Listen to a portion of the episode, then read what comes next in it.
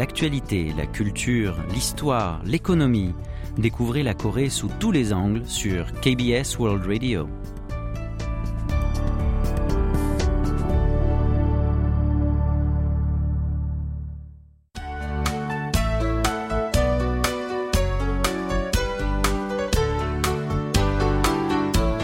Séoul au jour le jour.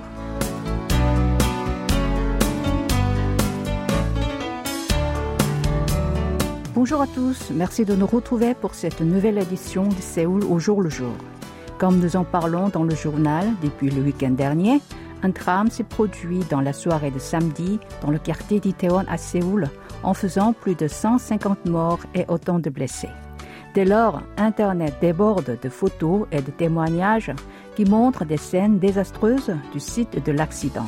Or, certains remarquent les efforts des secouristes et des citoyens qui ont essayé de sauver les victimes et manifestent leur remerciement pour eux.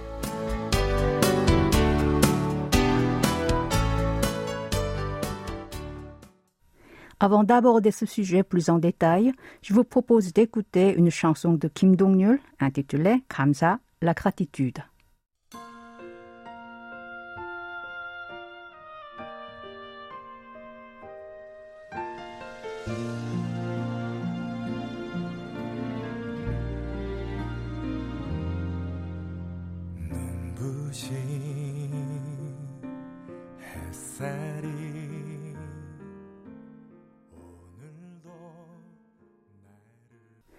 Internet, un extrait vidéo d'un briefing au sujet de l'accident tragique à Itaewon attire l'attention. Sur ces images, le directeur de la caserne de sapeurs-pompiers de Yongsan, l'arrondissement où est situé Itaewon, communique des informations sur le secours et le bilan du drame. Il répond aux questions des journalistes. Or, contrairement à sa voix calme, sa main qui saisit le micro tremble. Sur les réseaux sociaux et plusieurs communautés en ligne, un texte intitulé Le directeur de la caserne de sapeurs-pompiers de Yongsan à la main tremblante, accompagné de cet extrait, s'est rapidement répandu. L'auteur de ce texte a remarqué cette particularité et a écrit que même pour ceux qui faisaient toujours face à des situations extrêmes, cette catastrophe était effrayante et redoutable et il a exprimé sa gratitude pour eux qui faisaient tout leur possible en tête des opérations de sauvetage pour accomplir leur mission. À ce texte, de nombreux internautes ont posté des commentaires qui les encouragent. Ils ont écrit C'est un site terrifiant même pour les sauveteurs dotés d'une forte expérience. Ils auraient dû frémir face au drame qui a frappé beaucoup de jeunes. Ou je ne peux même pas imaginer le sentiment désespérant qu'ils auraient éprouvé sur place. L'opinion publique qui partage les émotions du directeur de la caserne s'est élargie aux remerciements pour les secouristes qui sont intervenus sur le site de l'accident. Les internautes les ont loués pour leur dévouement et leurs efforts en manifestant leur reconnaissance. D'autre part, un texte écrit et posté en ligne par un agent de police qui était également sur place a reçu beaucoup de soutien de la part des internautes. Selon l'auteur, les images du drame et les corps des victimes restent toujours dans sa tête. En voyant de ses propres yeux des gens qui meurent, il a essayé de les sauver dans la mesure du possible, mais beaucoup ont malheureusement péri. Il a écrit qu'il leur demandait pardon. À propos de ce texte, ont afflué des commentaires qui le consolaient en précisant que ce n'était pas de sa faute et qu'il ne devait pas culpabiliser.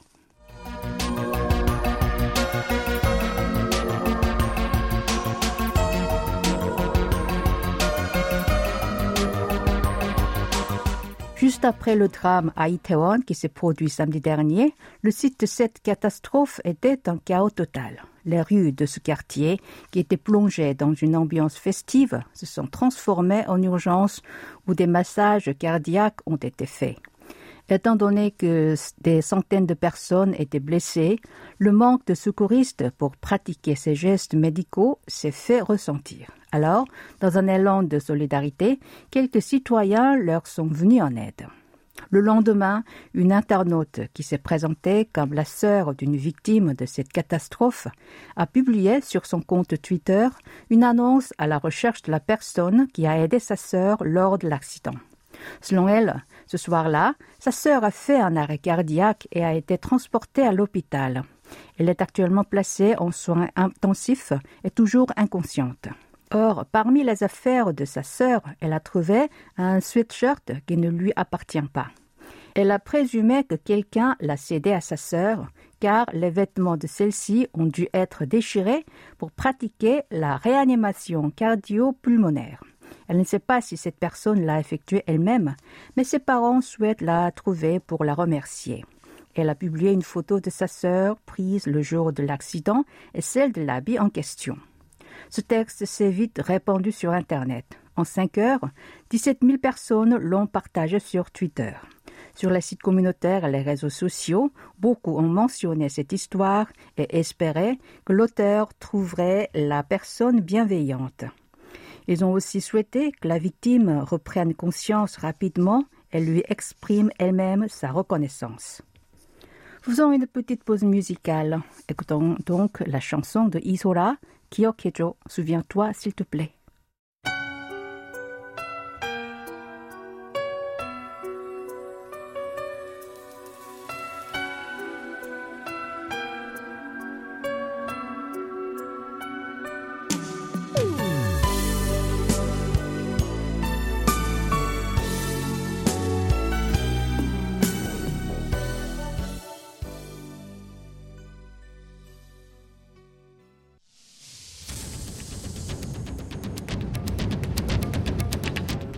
Vous avez aimé, vous avez détesté, vous avez adoré. Faites-nous part de vos réactions en nous écrivant à french.kbs.co.kr.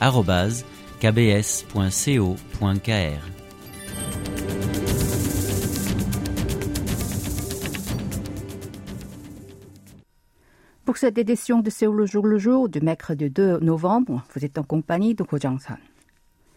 La Fondation coréenne de presse a récemment publié un rapport sur l'utilisation des informations sur l'actualité diffusé en ligne en 2020 en Corée du Sud par rapport à 46 pays. D'après cette étude, au sujet des informations d'actualité, 67% des interrogés sud-coréens ont l'expérience de les éviter. Il s'agit d'une hausse de 15% par rapport à il y a 5 ans. Chez les individus d'une vingtaine d'années, ceux qui se dispensaient de les regarder fréquemment étaient les plus nombreux, soit 9%.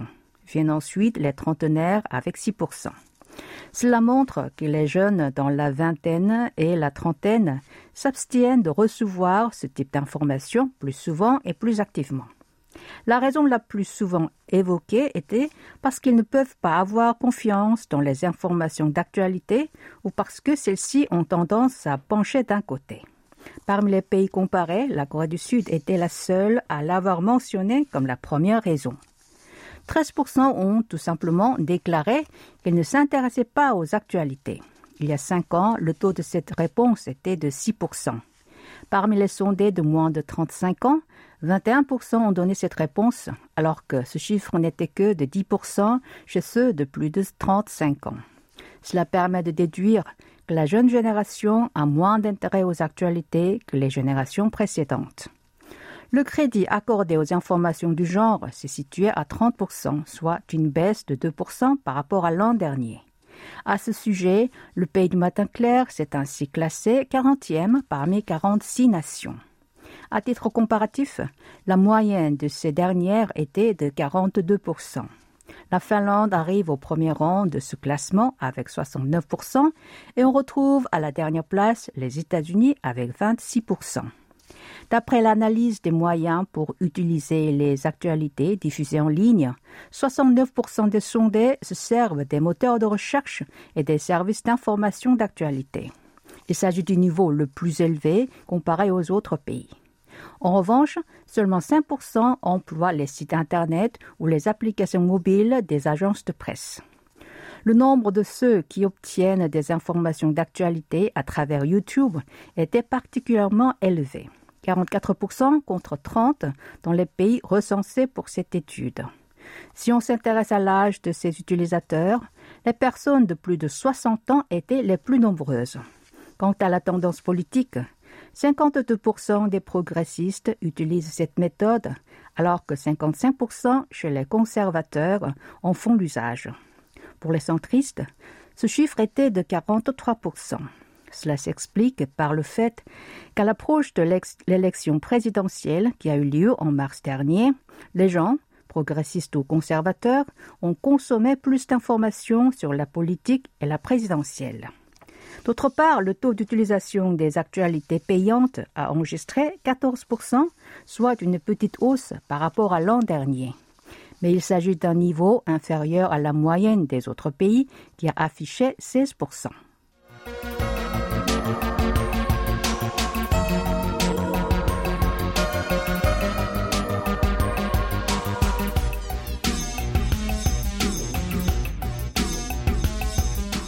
Le centre de bénévolat de Séoul mène un projet intitulé Seoul Dongheng en coopération avec la municipalité de Séoul et le bureau d'éducation de la capitale. Le mot Dongheng est la contraction de Dongseng Hengbok qui signifie assistant pour le bonheur des petits frères et sœurs. Mais comme homonyme, il a aussi le sens d'accompagnement. Il s'agit d'aider les écoliers, les collégiens et les lycéens pour réduire les disparités au sein de l'éducation. Les étudiants bénévoles jouent le rôle de mentors. Ils prennent soin de ces plus jeunes et assistent également à leurs études. Depuis la propagation du Covid-19, l'écart du niveau scolaire entre les élèves s'est accentué. De plus, ils se sont trop habitués à être seuls et ils ont du mal à établir des relations avec les autres. Or, même pendant la crise sanitaire, ce programme s'est poursuivi tant en ligne que hors ligne, tandis que les établissements scolaires se sont tournés vers les cours en distanciel. Jusqu'à cette année, plus de 120 000 étudiants ont participé à ce projet en s'occupant d'environ 600 000 enfants et adolescents. Park est une étudiante en quatrième année à l'université. Elle participe à ce programme depuis l'année dernière. En effectuant ce service non rémunéré, elle a obtenu une meilleure estime de soi et elle est devenue plus confiante en elle. L'an dernier, quelques-uns de ses mentorés lui ont écrit des lettres de remerciement. Celles-ci l'ont touché et permis de connaître l'expérience de devenir une personne significative pour quelqu'un. Yoon est aussi une étudiante qui prend part à ce projet. Depuis 2020, où elle est entrée à l'université, elle travaille comme mentor dans un centre pour enfants. Mais sa relation avec cette organisation date de 2016. À l'époque, elle était collégienne. Là-bas, elle a rencontré des mentors étudiants et passé du temps avec eux. En discutant avec ces derniers, elle s'est décidée à entrer à l'université et à devenir un mentor à son tour pour les plus jeunes. Quelques amis de Yoon lui conseillent parfois de donner des cours particuliers pour gagner de l'argent au lieu de travailler ainsi gratuitement. Mais Yoon leur répond à chaque fois Je gagne beaucoup plus de choses parce que c'est une activité bénévole. Eh bien, avant d'enchaîner, nous allons écouter une chanson de Im Jae-bom intitulée 너를 pour toi.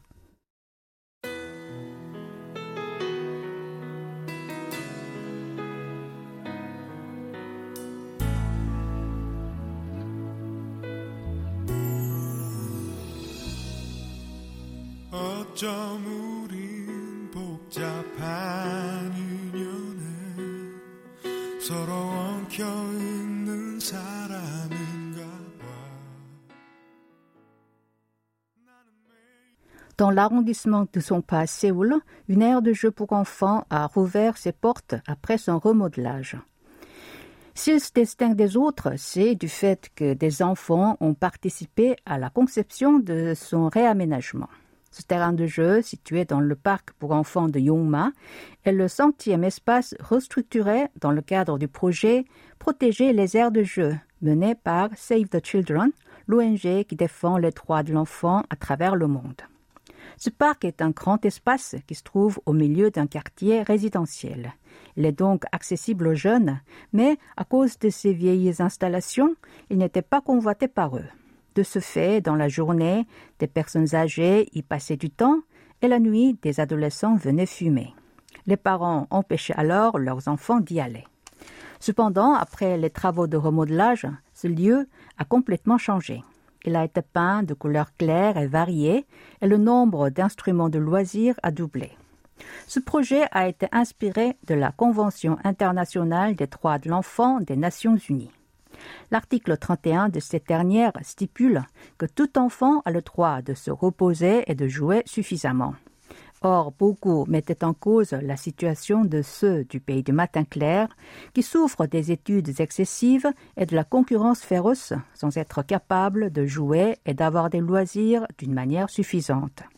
Dans ce contexte, l'ONG a procédé à l'examen des terrains de jeu pour enfants dans tout le pays, à leur amélioration ou à la construction de nouveaux.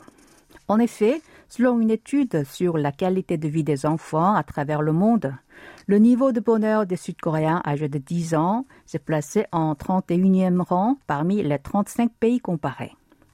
Avant la construction ou le remodelage d'une aire de jeu, l'organisation internationale recueille les opinions des habitants, non seulement des adultes, mais aussi des enfants. Pour celle du parc Yongma, elle en a convié 22 à l'atelier de conception pour qu'ils manifestent activement leurs idées. Après l'achèvement des travaux, ces enfants étaient très satisfaits du résultat en affirmant que le terrain réaménagé était meilleur que leur conception. Les habitants du quartier se sont également félicités du fait qu'ils peuvent désormais les laisser jouer dans ces lieux sans se soucier de leur sécurité.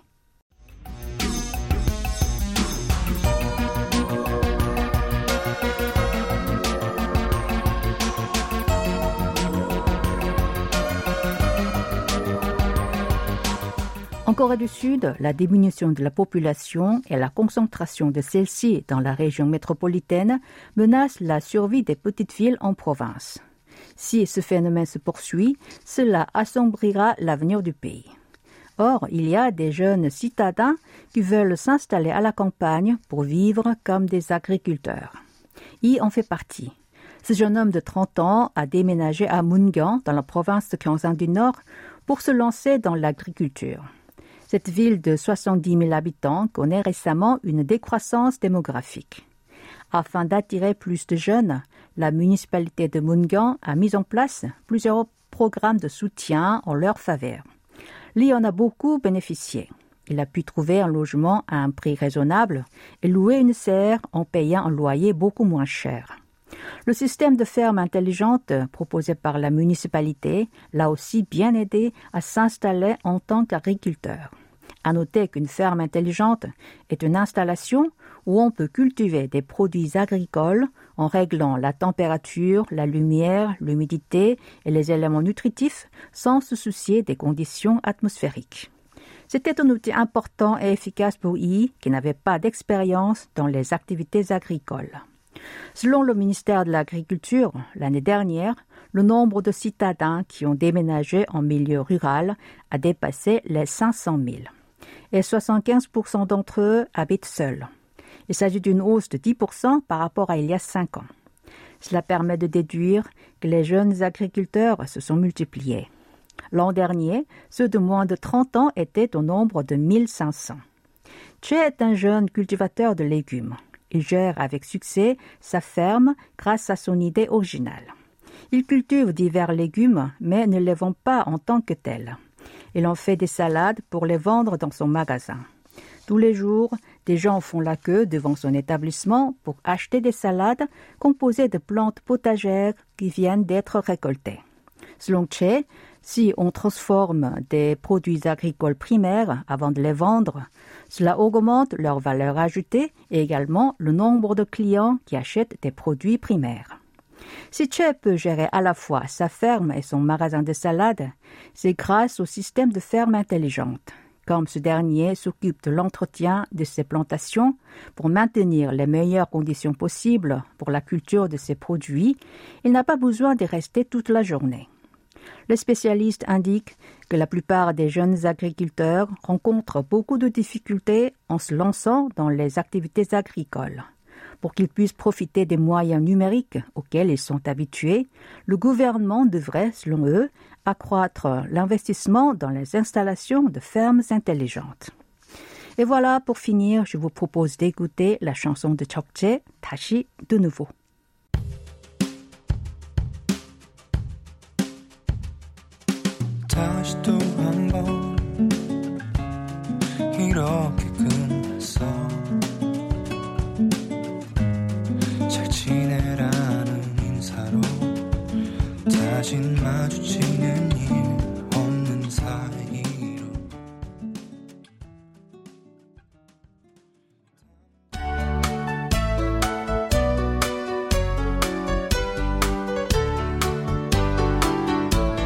Voilà, ainsi se termine cette édition de Séoul au jour le jour. C'était Ko Jong-son avec Kim Hong-ju à la réalisation.